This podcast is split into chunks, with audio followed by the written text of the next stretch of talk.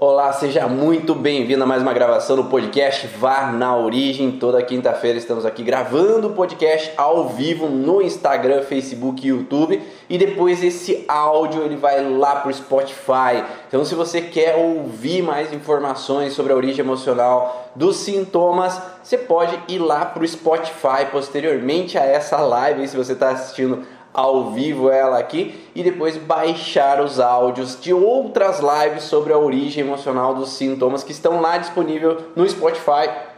Vá na origem, né? Então, podcast Vá na origem de Ivan Bonaldo e lá você vai ter vários conteúdos já sobre a origem emocional dos sintomas para a gente trocar mais e mais figurinhas aí sobre essas causas emocionais dos sintomas dos pacientes.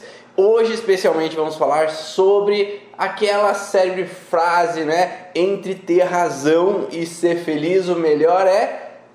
O que, que vocês me dizem? O que, que é o melhor entre ter razão e ser feliz? Qual que é a melhor opção? Para muitas pessoas, a melhor opção é ter razão. Mas por que, que essas pessoas acabam tendo essa necessidade de mostrar que elas têm razão sobre aquilo que elas pensam, elas têm razão sobre aquilo que elas elaboraram, sobre aquilo que estudaram, sobre aquilo que descobriram. Por que, que tem que provar por A mais B que aquela razão é verdadeira? É, algumas pessoas que nem você, que já está nesse outro nível, né? Ser feliz que é o mais importante. Então eu vou colocar aqui, me diz aí se o áudio tá ok, que algumas pessoas vieram me falar que o áudio às vezes está baixo, o áudio está ruim. Me conta aí se o áudio tá ok do aqui da gravação, para que eu possa saber até se vocês vão conseguir ouvir tudo direitinho aí. Me conta aí, porque daí eu consigo prosseguir. Ótimo, obrigado, Cris. Beleza. Então, se tá ok, prosseguimos nesse processo. Tá ótimo. Ire. Hum, beleza. Então vamos lá. Sabendo que essa frase entre ter razão e ser feliz, ela tem um contexto de preocupação, né, com alguns detalhes, né? Eu quando é, na infância minha mãe é professora, né? Professora de matemática, meu pai também sempre buscando estudar, buscar conhecimento. Na minha infância ele foi é, fazer faculdade, depois pós-graduação. Então eu convivi com pessoas que estavam sempre em busca de conhecimento, de estudo e por consequência eles queriam meu bem, né? Eles queriam que eu também estudasse, eu queriam que eu também me desse bem. Tanto é que a minha mãe foi até minha professora, então professora de matemática e mãe ali, olha lá, ó, 100%, né? Então você acaba ali naquele momento tendo aqueles olhares, aquela cobrança, as outras pessoas falando assim, filho da professora, né? Então, perante o olhar das pessoas, dos outros professores que já me conheciam por ser filho da professora, também eu não poderia entrar numa nota baixa, não é assim? Às vezes a gente acaba se sentindo cobrado pelo olhar dos outros, sentindo pela pressão do ambiente, sentindo ali até pelos pais em casa um objetivo de tirar boas notas e honrá-los também, né? Porque eles se dedicam, eles fazem as coisas e eles às vezes dispõem de um dinheiro, um sacrifício para que nós possamos estudar. E ali naquele momento, essa cobrança interna que me vinha fazia com que eu tivesse essa necessidade de mostrar que eu daria conta, que eu era capaz, que eu conseguiria chegar a um objetivo de tirar uma boa nota. E aí veio esse início de processo de autocrítica, né? Autodesvalorização quando algo não saía do jeito esperado. E a passar dos tempos, claro que sempre acontece algumas injustiças, né? Algumas injustiças com relação a professores. Eu lembro que uma vez eu tinha uma professora de matemática que não era minha mãe, que ela me ensinava de uma forma a matemática. E aí a minha mãe me ensinava de uma outra forma a matemática. Por quê? Minha mãe queria me ensinar eu encurtar caminhos. Ao invés de eu ficar às vezes fazendo contas, cálculos e cálculos, cálculos, enchendo a folha do caderno, tinham formas de abreviar a, a conta. Só que a professora queria daquela outra maneira. E aí eu me senti injustiçado porque eu queria fazer de uma determinada maneira, minha mãe queria que eu fizesse de uma outra determinada maneira, daí eu não sabia exatamente qual era o meu lugar, qual era a minha forma de fazer. Quem aí já é do curso ali já vai pegando aí quais os órgãos que estavam fragilizados nesse momento, tá? Eu estou falando ali, vocês vão pincelando os órgãos com relação às minhas falas. Então eu passo por uma sensação de autodesvalorização, uma sensação de medo de não ser eficiente, não ser capaz de, e com um contexto de injustiça, porque não era daquele jeito que a minha professora me ensinava, minha mãe queria que eu aprendesse daquela outra maneira, e ao mesmo tempo, e agora, qual território eu pertenço, ao que, que eu faço, né? Então, conflito identidade, injustiça, conflito de desvalorização, autodesvalorização intelectual, e aí vocês combinam esse processo.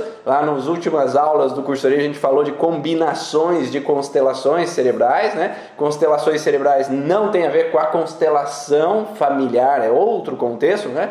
Uma vez uma pessoa me veio me criticar ah, porque você, Bert Helling deve estar se virando no túmulo porque você está falando de constelação aí, uma coisa que não tem nada a ver com o que o Bert falava. Realmente não tem nada a ver com o que Bert falava, porque nós estamos falando de constelações cerebrais, né? ou seja, são vários conflitos ativos ao mesmo tempo no cérebro de um paciente. O que é uma constelação? Quando você olha para o céu, é um conjunto de estrelas no céu, não é isso? Então, esse conjunto de estrelas no céu que formam algo, uma constelação de Órion ali, o cinturão de Órion ali, você está vendo Órion, uma constelação de Capricórnio, uma constelação de Câncer. Então você tem algumas constelações e é um conjunto de estrelas. No cérebro, o Dr. Hammer, que foi aquele que construiu as informações das leis biológicas, ele viu que conforme nós vivíamos situações de estresse, e eu falei na aula de terça-feira ali no estudo, no estudo da origem, falando um pouco mais sobre a desconstrução desses focos de Hammer, que quando há um conflito nós temos uma situação de alteração ao mesmo tempo no órgão e no cérebro, ou seja, existe um centro que comanda cada órgão do nosso corpo. E esse centro de controle de cada órgão do nosso corpo, ele é estimulado quando há uma situação de estresse. Ou seja, é como se fosse uma estrelinha lá no nosso cérebro que ativa. Só que, se eu tenho uma estrelinha que ativa aqui, uma outra que ativa do outro lado, uma outra que ativa aqui, outra que ativa lá, não é um pensar assim que é uma constelação no cérebro? Uma constelação de estrelas ou constelação de focos, ou seja, vários focos ativos ao mesmo tempo.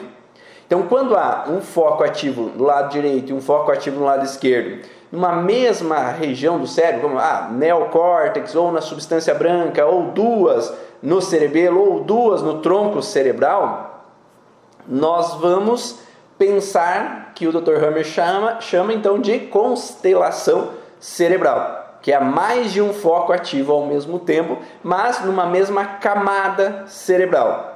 Aqui, quando nós falamos, eu quero a ajuda de vocês aí. Quando nós falamos de uma sensação de autodesvalorização intelectual, como se eu tenho medo de não ser intelectualmente capaz, de dar conta, de achar soluções, me conta aí, quais são as regiões que podem estar fragilizadas com relação a essa autodesvalorização intelectual, essa incapacidade de achar soluções intelectuais para resolver um problema? Me fala aí, me ajuda, vamos fazer um troca-troca de informações aí para que a gente possa ver se vocês estão alinhados com relação a esse conhecimento. Então, se nós temos uma autodesvalorização intelectual, se nós temos uma ó, é autodesvalorização intelectual, não é o, a, qualquer autodesvalorização. Ossos e músculos são qualquer autodesvalorização, mas eu estou falando de autodesvalorização intelectual. Intelectual é específico.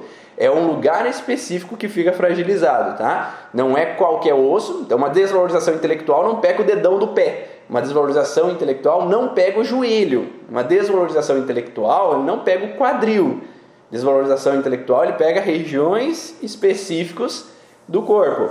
Ah, córtex frontal não também, porque córtex frontal é a região relacionada à tireoide ectodérmica e os gânglios nobres, né? Ou é, os arcos brânquicos. Então não é córtex frontal também, né? Córtex frontal tem as regiões dos focos de Hammer relacionado a vínculo relacionado então à tireoide ectodérmica ou os gânglios nobres ou as cabeça também não é específico, porque o, a região parietal e occipital não tem a ver com desvalorização intelectual tem um outro contexto de autodesvalorização na região posterior e a região superior. Então, quando nós falamos, olha lá, aluno do, do curso Origem, a Bia falou que é cervical alta.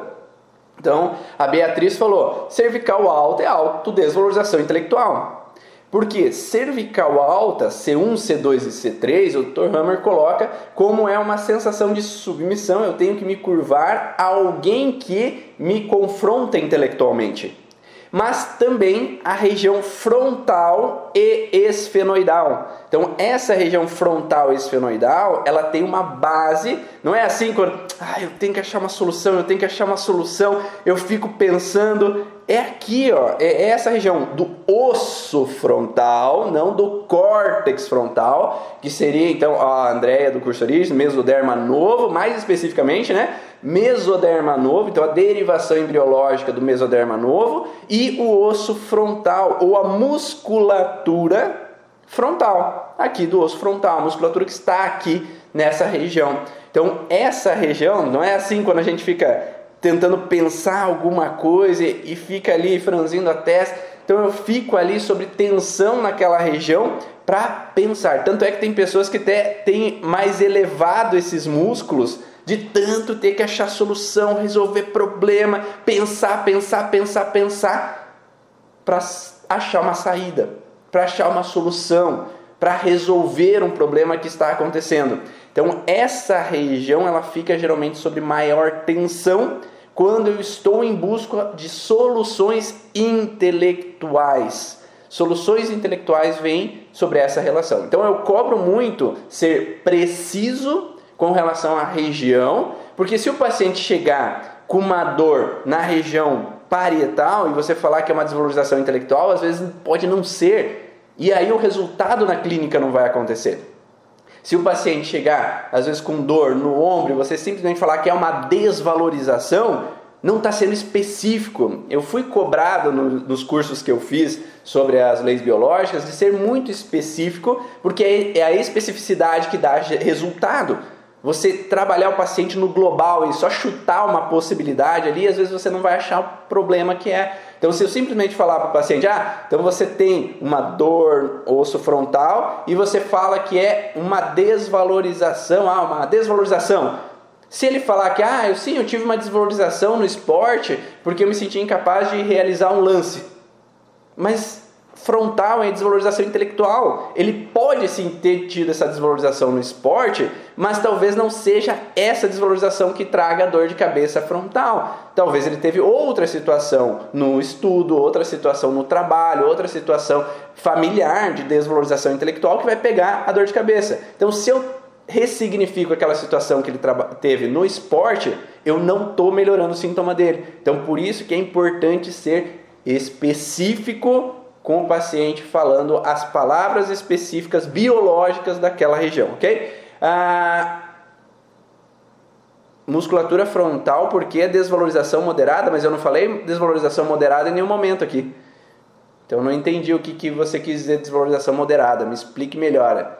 Ah, então essa região frontal esfenoidal, esfenoide, porque é o osso esfenoide que fica aqui, então essas regiões, elas têm a ver com autodesvalorização intelectual. Então eu vou pensar que um paciente que está vivendo uma situação de querer provar que ele é intelectualmente capaz, que ele tem razão sobre tudo e qualquer situação, quando vai ter uma discussão familiar, quando vai ter uma discussão no trabalho, quando vai ter uma discussão depois da bebedeira, quando vai ter uma discussão em N lugares, no colégio, nos estudos, com amigos, eu vou ter que provar que eu sou intelectualmente capaz, porque em algum momento da minha vida eu fui criticado, eu fui desvalorizado, eu passei por uma situação de incapacidade intelectual. Só que, quando nós vivemos uma primeira contexto, ah, pode estar inclida, não entendi. Escreve melhor aí. Ah, a ATM pode estar incluída? Não, a ATM não. A ATM tem outro padrão de alteração. Então, quando nós temos uma relação com o fato ali de eu ter vivido críticas, incapacidades de achar soluções, de não ter conseguido resolver problemas intelectualmente, eu vou entrar numa fragilidade na região frontal, esfenoidal e cervical alta, né? Pode ter um ou outro dessas regiões em alteração. Eu posso ter incômodos ali, vão vontade de estralar ali, aqueles estalidos na região cervical alta, ou vou ter tensões na região muscular aqui da região frontal, ou às vezes dores de cabeça pós-estresse latejantes nessa região que vão me conotar que aquele paciente está passando ou passou por uma situação de autodesvalorização, autocrítica ou frustração intelectualizada. Porém, entretanto, né, se nós vivemos uma primeira situação, geralmente o cérebro vai pensar assim: ah, mas se eu vivi uma situação de desvalorização, às vezes é melhor não fazer de novo para não ser desvalorizado de novo. Então é a primeira tentativa do nosso cérebro de tentar evitar que eu sofra de novo, de evitar que eu passe de novo por uma desvalorização, uma crítica, um julgamento, uma frustração de incapacidade. E aí, se eu vivi essa situação, eu vou tentar às vezes me recolher, vou tentar não realizar de novo. Só que, se não realizar de novo me gera outros julgamentos, não é assim, né? Se eu deixo de fazer, meu pai briga, por que, que tu não fez? Ou por que, que tu não segue em frente? Ou por que, que tu não está fazendo nada da vida? Siga em frente, faça alguma coisa, tu não presta para nada. Eu vou ter uma outra crítica. Então eu vivi uma crítica, eu tentei mudar a forma de agir. Agora, eu mudo a forma de agir, ainda sou criticado, então eu vivi um primeiro conflito, agora eu vivo um segundo conflito. Claro que muitas vezes a gente não tem só um ou dois conflitos, a gente vai ter uma conjunção de conflitos relacionados a uma autodesvalorização é, intelectual, uma crítica ou uma sensação de incapacidade. E aí, esses focos de Hammer, eles vão estar na região do mesoderma novo, né, a derivação do mesoderma novo que vai estar na substância branca. Então, todos esses centros que comandam esses tecidos de cervical alta, frontal e esfenoidal, eles vão estar então nessa região da substância branca do cérebro, né, numa tomografia, você vai perceber alterações na região que é onde fica o centro de controle do osso frontal, do esfenoide e da cervical alta. Então pode ter um foco presente lá. Agora, se eu tenho um foco do lado direito do cérebro e tenho um foco do lado esquerdo do cérebro, na região da substância branca relacionado a essa região de desvalorização intelectual, aí entramos no que o Dr. Hammer chamou de constelação cerebral. Né? Constelação cerebral, nesse caso, ele chamou de megalomania. Megalomania é aquele busca de mostrar que eu sou maior, ou que eu sou mais, que eu sou mais capaz, que eu sou mais eficiente, que eu sou o melhor, que eu tenho o melhor carro, que eu tenho a melhor capacidade, que eu sou mais inteligente. E aí, se eu vivi desvalorização intelectual, é eu vou ter que provar que eu sou inteligente, que eu sou mais capaz do que aquilo que tentaram me criticar e talvez eu entre numa hiper performance.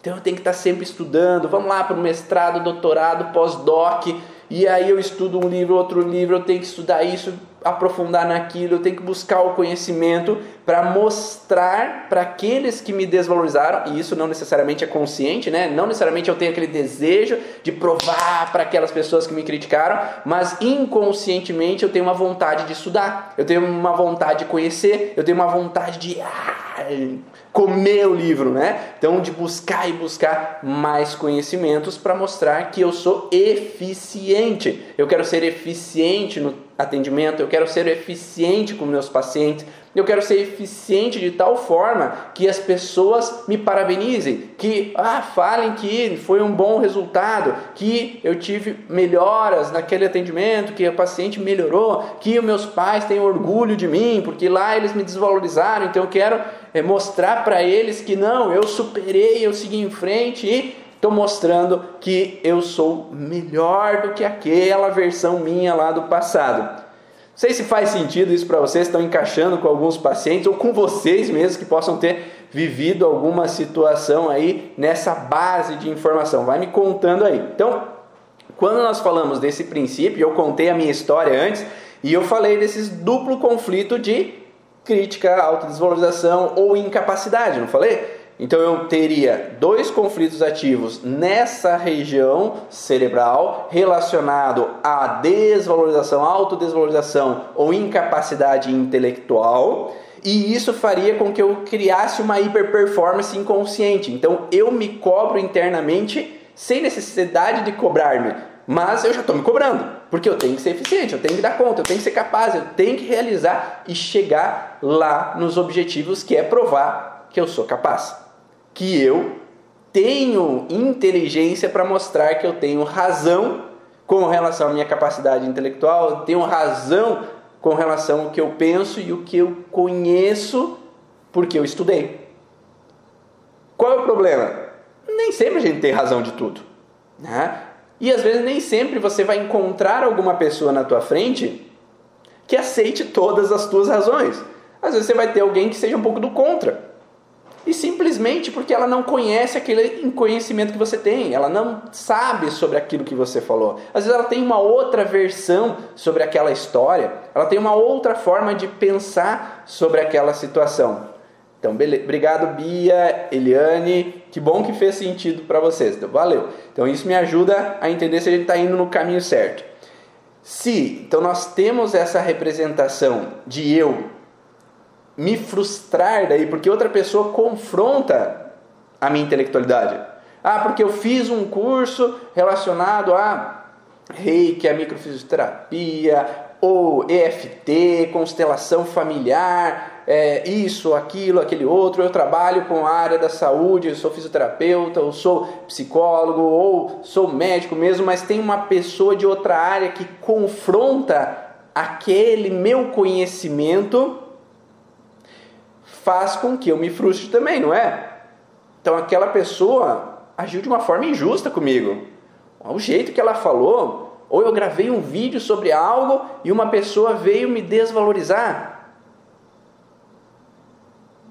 A pessoa veio me criticar, veio às vezes me atacar de alguma forma, de maneira injusta com relação àquilo que eu estou querendo expressar, ela invade meu território, que é o território meu, que é minha página do Instagram, minha página do YouTube, minha página do Facebook, e vem gerar uma injustiça, ou mesmo eu estou em algum ambiente e, uma, e o paciente mesmo vem confrontar, eu não acredito nisso daí, minha esposa viu, me obrigou a vir aqui, mas eu estou aqui ah, contra a vontade.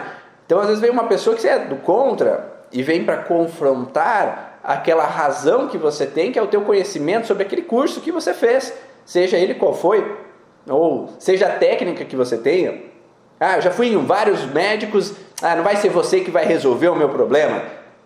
E às vezes ele nem ouviu o que você tem a dizer. Então é uma sensação de injustiça, né? E injustiça ativa qual tecido? Conta aí. Quem estuda aí, injustiça, raiva, quais órgãos, quais tecidos estão fragilizados? Tati, faz sentido. Pode ser ao contrário, a pessoa abandonar os estudos. É como eu falei anteriormente. Quando nós temos o primeiro conflito, a pessoa geralmente vai recuar, evitar fazer para evitar ser julgada de novo. Ou um conflito de tálamo também faz com que a pessoa perca a motivação de seguir em frente. Então é, ela vai desistindo, largando. Então são outros órgãos, outros tecidos. Intestino nem pensar. Intestino nem pensar Pâncreas, que qual tecido, uh, Dani? Rim, nem pensar rim também não. Injustiça e a sensação de injustiça e a relação de raiva. qual região do fígado, não é qualquer região do fígado que está alterada. Não é qualquer região do fígado ou estômago que está alterada. Existe uma região específica. Endoderma, não. Endoderma, nem pensar. Na injustiça e na raiva, não. É um contexto territorial. A injustiça e raiva vem com um contexto territorial. Perfeito, Dani. O pâncreas em ecto, mas mais especificamente os canais, os ductos do pâncreas a vesícula, ok, mas estômago não é qualquer tecido. Mesoderma, nem pensar. Mesoderma não é ectoderma, falei. Ectoderma é contexto territorial. Então, se eu passo por uma sensação de raiva, eu estou numa raiva porque alguém invade o território e dá pitaco no meu território. Então, quer ultrapassar os limites que eu permiti. E aí eu fico com raiva porque eu tenho que impor limites sobre o meu território. Então a vesícula, ok, é um dos tecidos que podem trazer essa alteração. Ah, estou concluindo um curso para terapeuta e seus conteúdos estão contribuindo muito. Que bom! Espero que esteja logo então no curso Origem também. Beleza, Eliana. Muito bem. Curvatura menor do estômago, bexiga não, nem pensar. Vesícula, curvatura menor do estômago, Ductos pancreáticos, ductos biliares, não logo superior do fígado, não também. É ductos biliares. Ductos biliares são os ductos que levam a bile para o duodeno. Então, os ductos são ectodérmicos. E esses ductos, eles representam essa camada de vínculo com raiva. É como se eu tivesse que ejetar mais bile para o duodeno para que possa degradar, quebrar as moléculas que não estão sendo fáceis de digerir. Então, aquela M que aquela pessoa falou para mim, eu não digiro, eu não estou conseguindo digerir aquela sujeira, aquela M que essa pessoa falou para mim, e uma injustiça. E aí eu tenho que jogar mais suco biliar então a vesícula vai bombear, eu vou ter esses ductos para ele liberar ali mais ducto biliar para que eu possa degradar, quebrar essa situação com raiva, né? E a curvatura menor do estômago também é, entra nesse padrão de relação de degradação, de raiva indigesta que vai dar aquela queimação. Pessoas com gastrite, elas têm uma tendência de estar com enraivadas, né? Então com aquela raiva, essa contrariedade indigesta, então essa raiva indigesta, como se eu não aceitasse, não digerisse aquela situação que está acontecendo. Então vem aquela queimação na região da curvatura menor do estômago. Então curvatura menor do estômago, vesícula, ductos biliares e ductos pancreáticos estariam relacionados a essa raiva e injustiça. Só que eu tenho esse conflito de raiva, né? E geralmente uma pessoa que quer provar que tem razão, ela não tem uma raiva interna dela, porque ela não deixa barato. Ela falou que aquilo é sal, a outra pessoa falou que é açúcar. Não, é sal, não é açúcar. Vou alterando a voz. É sal, é açúcar, é sal, é açúcar. Então eu vou confrontando com um tom elevado, e aí os broncos podem estar fragilizados juntos, como se eu quisesse impor com raiva a minha razão. E aí eu tenho que ter essa raiva ativada ali naquele momento, querendo impor. Só que às vezes a vesícula, ducto biliar, pancreático não é o suficiente. Nós vamos ter que ter uma constelação cerebral também, a linha ectodérmica. É, antes eu falei de uma constelação cerebral no, na região da substância branca, né? E essa região da substância branca é uma situação relacionada à desvalorização intelectual. Agora, para ter uma raiva e uma pessoa ser um pouco mais agressiva, eu tenho que ter uma constelação na região, constelação cerebral, não familiar, ok? De novo, constelação cerebral na região do ectodermo, derivações ectodérmicas, que é no neocórtex. Agora me ajudem aí. Se eu tenho ou vesícula, ou curvatura menor do estômago, ou ductos biliares pancreáticos ativados ali nessa sensação de raiva indigesta, qual é o foco do outro lado do cérebro que tem que trazer para a pessoa ficar agressiva? Então nós temos que ter dois focos, um de um lado, outro do outro. Me conta aí. Qual é o outro órgão do outro lado do cérebro que tem que estar alterado? O raivoso teimoso, é mais ou menos isso. Então ele está com raiva e é teimoso, porque ele quer provar a razão dele, porque ele foi desvalorizado e ele quer mostrar que ele é intelectualmente capaz, porque já me criticaram e agora eu tenho que mostrar para essas pessoas que eu sou intelectual. É, eu sou capaz de mostrar minhas razões. A raiva também pega a ATM nesse caso. Se a ATM, qual é a função da ATM? Mastigar, essa é a articulação que serve para mastigar, ou para eu falar. Né? Se, somente se, aquele paciente falar que o contexto dele é de desvalorização por não poder falar, a ATM vai estar ativada. Mas somente se ele falar que ele tem uma frustração por não poder falar a razão dele. Agora, se ele fala e a frustração dele não é de falar, né? Não é por não conseguir falar, então não tem frustração em ATM. Porque a ATM, é o contexto de alteração é incapacidade de poder fazer esse movimento da boca. A... Então, se eu não posso morder, se eu não posso falar, se eu não posso mastigar, eu não estou conseguindo usar essa articulação. Agora, se a frustração dele não tem a ver com falar, com comer, com movimentar essa articulação, não tem por que ter alteração na TM. Então a, é, tem que ser preciso. E a precisão da TM é a incapacidade de realizar esse movimento, ou incapacidade de expressar minha fala, ou de mastigar. Né? Muito obrigado, André. É, essa constelação cerebral se vê na tomografia, sim, a Aline deu uma aula, né, Aline, lá no curso Origens, falando sobre é, esses focos no cérebro que ela tem encontrado nas tomografias dos pacientes dela no hospital. Então, lá no curso Origens, ela deu duas aulas para explicar um pouquinho como que a gente observa qual cada uma das camadas do cérebro. E aí a gente tá quem sabe aí sai uma outra programação para quem não é do curso Origens, né, Aline? Vamos quem sabe aí futuramente. Não sei se vocês gostariam de uma aula ali sobre tomografia cerebral, sobre como avaliar cada região do cérebro, de observar às vezes alguns focos de Hammer e ver como é nas tomografias que a Aline tem observado. Se vocês gostariam, me falam e eu gostaria, não sou do curso, mas eu gostaria de assistir. Quem sabe a gente monta aí uma aula externa. É... Ah, a Aline falou também, eu sou forçado a abrir a boca e eu não queria abrir a boca para para por algo, né? Para engolir algo, para tomar um remédio, para passar uma cânula, para é, para N possibilidades, né?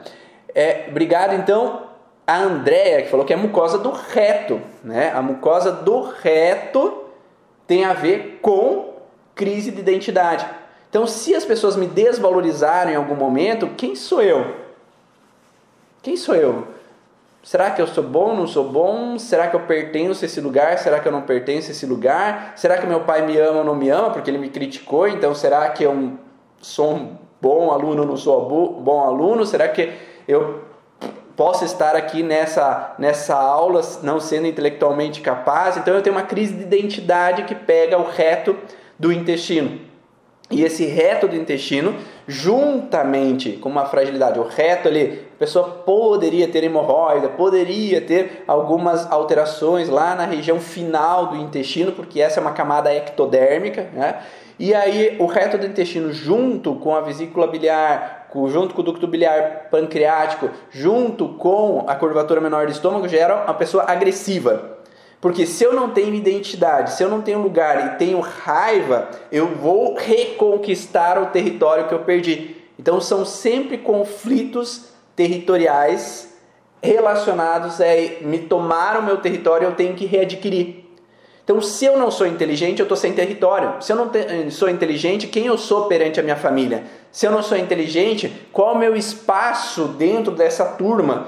Será que eu, eu sou excluído de um grupo se eu não sou inteligente? Será que eu sou excluído de algum espaço ou de um grupo familiar porque a minha mãe elogia minha irmã mais velha porque ela estuda, ela é inteligente, tira boas notas e eu não recebo valorização? Será que eu sou burro, eu não pertenço a essa família? Então eu tenho o reto do intestino junto ali com a parte relacionada à vesícula, e aí eu tenho uma constelação, que o Dr. Hammer chamou, constelação agressiva.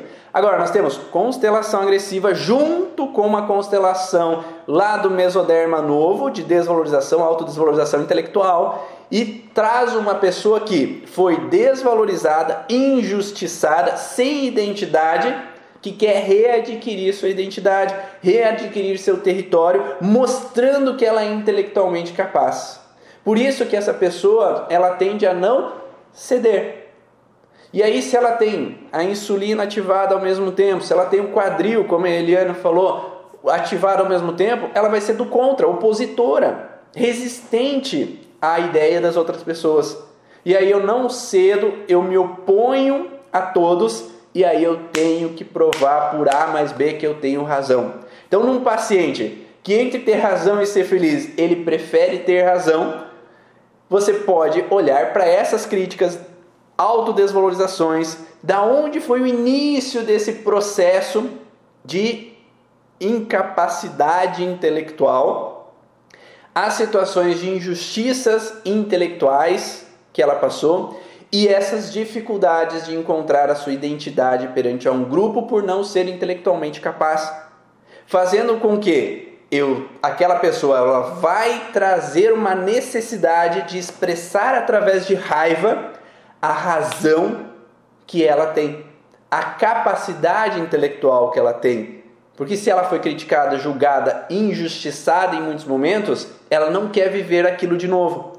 E aí, se você durante a sessão confrontar essa pessoa que quer provar por A mais B que ela tem razão, você vai levar uma discussão a mais do que deveria. E aí você está nesse conflito. Se você vê, se vem um, adolescente obrigado pela mãe, se vem um marido obrigado pela esposa e ele não está ali para fazer a sessão, ele está ali para confrontar. Se você, como terapeuta, vai querer provar por A mais B que tem razão, não estou dizendo que você não tem que mostrar o que você faz, mostrar com calma, tranquilidade, como é o teu método, como é a tua técnica e propor a ele. Você quer fazer? Você acha interessante para você? Porque se você tiver num processo de querer obrigar a outra pessoa a saber o que você faz, que você tem razão perante aquilo que você faz, o conflito é mais teu do que dele. E aí você, como terapeuta, tem que olhar para esse conflito teu, porque que você tem que provar para essas pessoas que você é inteligente. Por que, que você precisa provar para essas pessoas que você, como terapeuta, tem razão? Porque você não precisa provar para ninguém. Você precisa saber que você faz o melhor que tu pode, que perante esses conhecimentos faz sentido para você. Para outras pessoas pode não fazer e tudo bem, porque entre ter razão e ser feliz, às vezes o melhor é ser feliz.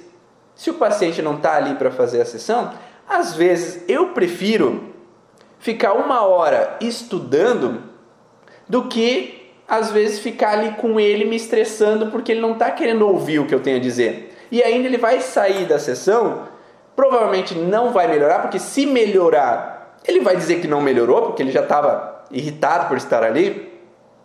E aí só vai falar mal de você ainda. Então às vezes eu prefiro, ah, você não precisa fazer a sessão. Né? Não preciso provar para você que eu tenho razão. A porta está ali, você pode ir à vontade. E aí eu aproveito aquele tempo para eu poder estudar, para eu poder buscar outros conhecimentos, para eu poder ver alguma coisa que me interessa naquele momento do que ficar me estressando em uma hora. E a mesma coisa com os familiares. Você não precisa provar para os teus familiares que o que você estudou é a forma que vai curar a vida deles. Você pode propor, você pode auxiliá-los, ajudá-los, mas você não precisa provar que tu tem razão. Porque ao provar que tu tem razão, tu está mexendo com teus conflitos. E aí, esse mexer com os teus conflitos quer dizer que algo não está bem resolvido dentro de você. E aí é interessante você olhar para você. Olhar por que, que você está precisando provar para tua mãe, por que, que você está precisando provar para teu pai que eles têm que tomar aquele remédio, que eles têm que fazer aquela caminhada, que eles têm que fazer aquele, aquela técnica que você descobriu que é maravilhosa, mas eles não querem fazer.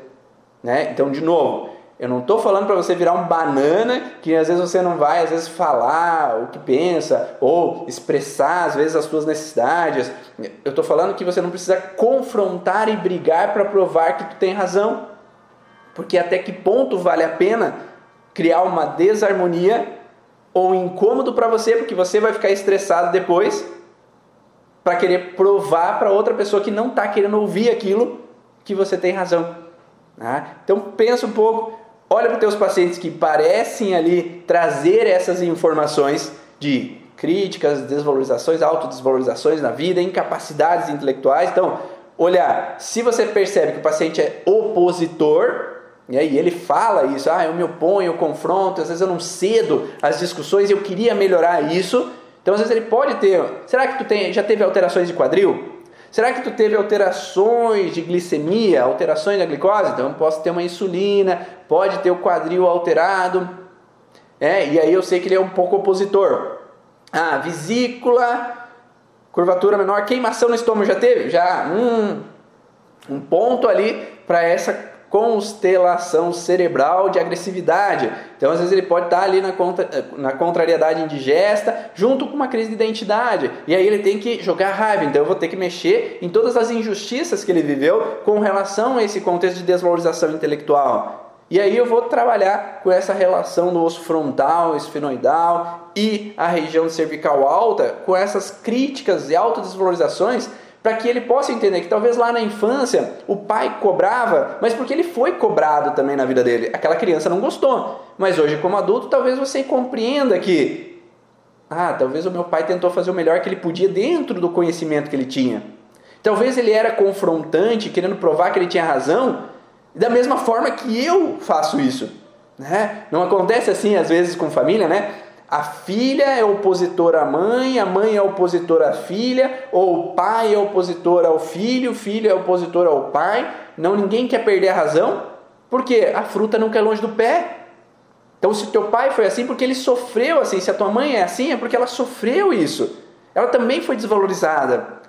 Ela também viveu injustiças.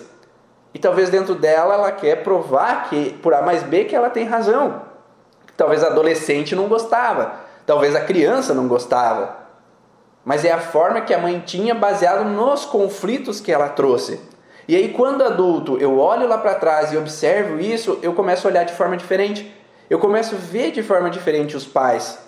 E isso já começa a iluminar um pouco aquela informação, mudar um pouco a forma de lidar com aquela situação. E que eu possa, às vezes, deixar um pouco aquele passado que eu me sentia criticado, para hoje não dar mais tanta importância para aquilo. E hoje não ter que mais provar por A mais B que eu tenho razão para essas ou aquelas outras pessoas, ou para a esposa, ou para o marido, porque às vezes o marido e a esposa são um reflexo daquilo que eu vivi com os pais.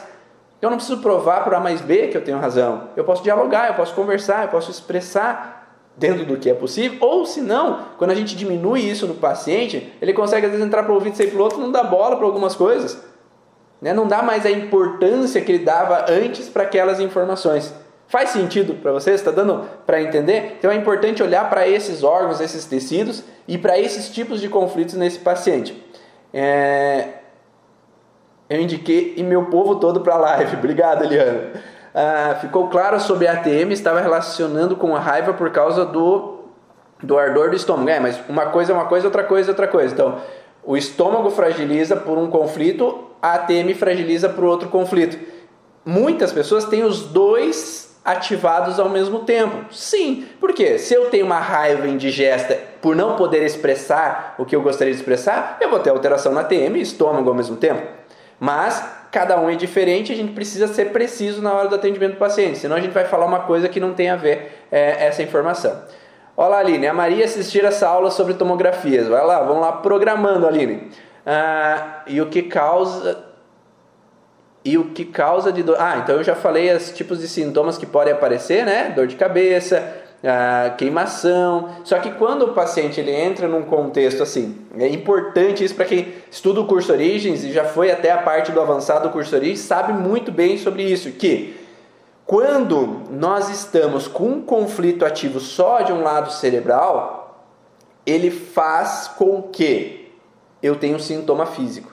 Tá? O que o Hammer descobriu é que se eu tenho um estresse de um lado cerebral com relação, é, só um lado do, do neocórtex, só um lado da substância branca, só um lado da região do tronco cerebral, né? um lado só eu tenho sintoma físico. Só que se agir dessa forma não resolveu é, o problema, eu vou mudar o limiar de funcionamento. Então, geralmente a pessoa vai tender a deixar de ter sintomas físicos para entrar num sintoma comportamental. Esse sintoma comportamental é o que eu estou falando, entre ter razão e ser feliz. Então, eu ter que provar que tenho razão é um sintoma comportamental. Então, eu altero, ao invés de ter sintomas físicos, eu passo para uma alteração comportamental. Aqueles sintomas físicos, eles podem às vezes aparecer, então uma dorzinha de cabeça, eu posso ter uma queimação às vezes, eu posso ter uma hemorroida às vezes, eu posso ter essas alterações às vezes, mas a pessoa vai estar geralmente numa alteração comportamental de provar que ela é intelectualmente capaz. Então ela está um pouco dissociada do corpo. Ela deixa de sentir fisicamente, porque quanto mais eu sinto a crítica, mais me dói, não é? Então a pessoa ela entra para um limiar já de funcionamento mais mental, como se ela tem que provar mentalmente que ela é capaz, e aí o físico ela tende a não sentir tanto, ela desconecta um pouco do físico para não doer tanto quando ela passa por críticas de novo. Pode ser transgeracional? Claro, é como eu falei, a fruta não cai longe do pé. Se a mãe viveu essas críticas, desvalorizações com injustiça, vamos pensar, um pai que chegava em casa e batia nas crianças por criticando, julgando, e às vezes um não se sentia culpado porque foi meu irmão que fez. Então eu me senti julgado, criticado por uma coisa que eu não fiz, eu não pude mostrar a minha razão, porque o meu pai nem quis ouvir, cala a boca, não fala nada, fique quieto. Eu não pude provar a minha razão e, além disso, eu me senti injustiçado, né? Então eu tenho todos esses conflitos vindo da minha mãe, vindo do meu pai. Ou, é, vamos lá, o meu avô era italiano e chegando no Brasil, um exemplo, ele não podia falar italiano, ele tinha que falar somente português. Então ele podia, não podia provar que ele era capaz de trabalhar, não podia provar que ele tinha capacidades intelectuais, e ele não podia falar, daí a TM poderia estar fragilizada, e ele se sentia injustiçado porque ele poderia ser preso. Então eu tenho uma injustiça e aqui não é o meu território, né, e crise de identidade, não é o meu país, juntamente com uma desvalorização intelectual, e aí eu trago essa desvalorização como se eu tenho que provar para A mais B que eu sou intelectualmente capaz. Então sim, a gente traz, mas tem que ser preciso nesse mesmo tipo de conflito. Se nós trazemos, ah, vamos pensar assim: ah, meu avô viveu uma, uma morte de um filho e eu tenho que provar que eu sou intelectualmente capaz, que eu tenho razão? Não, uma coisa não tem nada a ver com outra. Então não é porque meu avô teve uma morte de um filho que eu vou trazer uma herança de ter que provar que eu sou intelectualmente capaz. Se o meu avô teve uma morte de um filho, eu tenho que ser capaz de evitar perder um filho também que um filho meu morra. Então, a, a, frustração do transgeracional ela tem a ver com a mesma frustração que eu vivo hoje. Então, é, vamos buscar no transgeracional esse mesmo tipo de conflito. Teu raciocínio lógico é muito didático, consegui unir as pontas, que bom. É, minha filha é assim, agressiva, a fruta não cai longe do pé. Então, lembra que por algum motivo ela traz esse comportamento, ou por vivências da vida dela, ou por ela repetir um padrão de família. Aí poderíamos usar a lateralidade para afunilar a investigação, com certeza, Cris. Beleza? Então, espero que tenha feito sentido essas relações. Ah, ela teve alteração no quadril, perfeito, porque é opositora, né? Dores de fibromialgia. Dores de fibromialgia é um outro contexto, né? Que se você quiser tem lá vídeos no YouTube, procura lá youtube.com/barra Ivan Bonaldo vai no campo pesquisar e procura fibromialgia. Ou vai lá no YouTube, procura fibromialgia Ivan Bonaldo, você tem vários vídeos sobre fibromialgia, mas não é esse contexto de desvalorização intelectual. Intelectual, lembra que eu falei que é só frontal, esfenoidal, cervical alta. Ah, é o caso de bronquite que acaba com Sim, daí é um outro padrão, né, Eliane, mas faz sentido sim, a pessoa dissocia a informação na bronquite também, porque muitas pessoas acreditam que a criança é, resolveu o problema de bronquite na infância dela, só que ela não resolveu, ela só mudou o limiar de funcionamento. Lembra que eu falei anteriormente que às vezes deixa de ter um sintoma físico para ter um sintoma comportamental. Muitas vezes a criança com bronquite, que ela parou de ter bronquite, ela não solucionou o conflito, né? ela só mudou o sintoma. Então ela, ao invés de ter o sintoma físico, lembra que eu falei que sai de um sintoma físico para um sintoma comportamental, a criança que tinha bronquite, ela vai tender a ficar mais no mundo da lua. Pensa aí nos teus pacientes, nos teus filhos, ou em você mesmo. Se teve bronquite, daí depois da bronquite sumiu e de repente, ah, estou mais avoado, ah, eu fico pensando em outras coisas. Então é esse contexto de mudança de padrão de sintoma físico para padrão comportamental. Espero que vocês tenham gostado dessas informações, tenha feito sentido, tenha ajudado a compreender o porquê que às vezes para algumas pessoas ter razão é melhor do que ser feliz. E agora você pode uh, utilizar essas informações nos teus pacientes para auxiliar eles a sair, mudar essa percepção e que eles possam entender por que, que eles carregam essa informação também e quem sabe ressignificar lá do passado o que eles viveram, quais frustrações que eles tiveram lá no passado para modificar esse padrão e auxiliar ali a melhora deles. Me conta aí se fez sentido, se ajudou e como sempre eu peço aí no final das lives, se fez sentido, se te ajudou, faz um print da tela, publica nos stories, no Facebook, no Instagram, para que eu possa saber que ajudou, que colaborou, que auxiliou aí nessa compreensão sobre as relações da origem emocional dos sintomas do seu paciente. Então, faz um print aí, E deixa eu responder aqui uma. É, se os pais se iram com a criança pela desobediência, desobediência, o fazer as pazes pode ajudar a amenizar a possibilidade de um trauma emocional, principalmente se eu explico, né? Então, o que a criança necessita? Um diálogo, entendimento, ser ouvida. Se a criança é ouvida, se você explica por A mais B o que aconteceu e por que aconteceu, você já está solucionando o conflito logo em seguida que ele acontece. Mas qual era o problema antigamente? É eu bato ou eu brigo, não, não quero nem saber, vá para lá. E aí não tem diálogo. Mas por que, que, que, que aconteceu? Por que, por que, que brigou comigo? Por que, me bateu? O que, que eu fiz?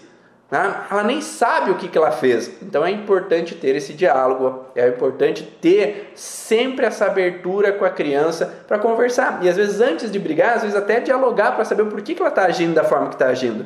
Às vezes ela está com ciúme, ela está com desejo de algo que não foi dado. Às vezes ela não pode compartilhar porque não vê você como aberto a compartilhar, o teu paciente, né? Não vê o pai ou a mãe é, aberto para compartilhar com eles, para ouvir. Eu tenho uma criança que vem aqui, a avó dela falou assim uma vez: Ah, ele gosta de ir aí porque você ouve ela.